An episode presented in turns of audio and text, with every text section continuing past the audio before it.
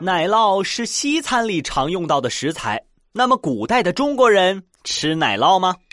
嗨，在下诸葛乔治，很冷的小故事，很冷的知识点。在一千多年前的东汉，奶酪就成为中餐的一部分了。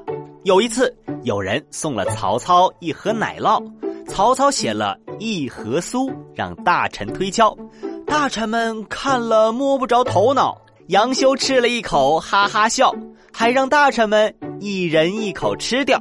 曹操到场后质问大家为何把奶酪都吃掉，杨修解释道：“一人一口刚刚好。”曹操听完哈哈大笑。好了，今天就到这里，下次再带你们去穿越，拜拜。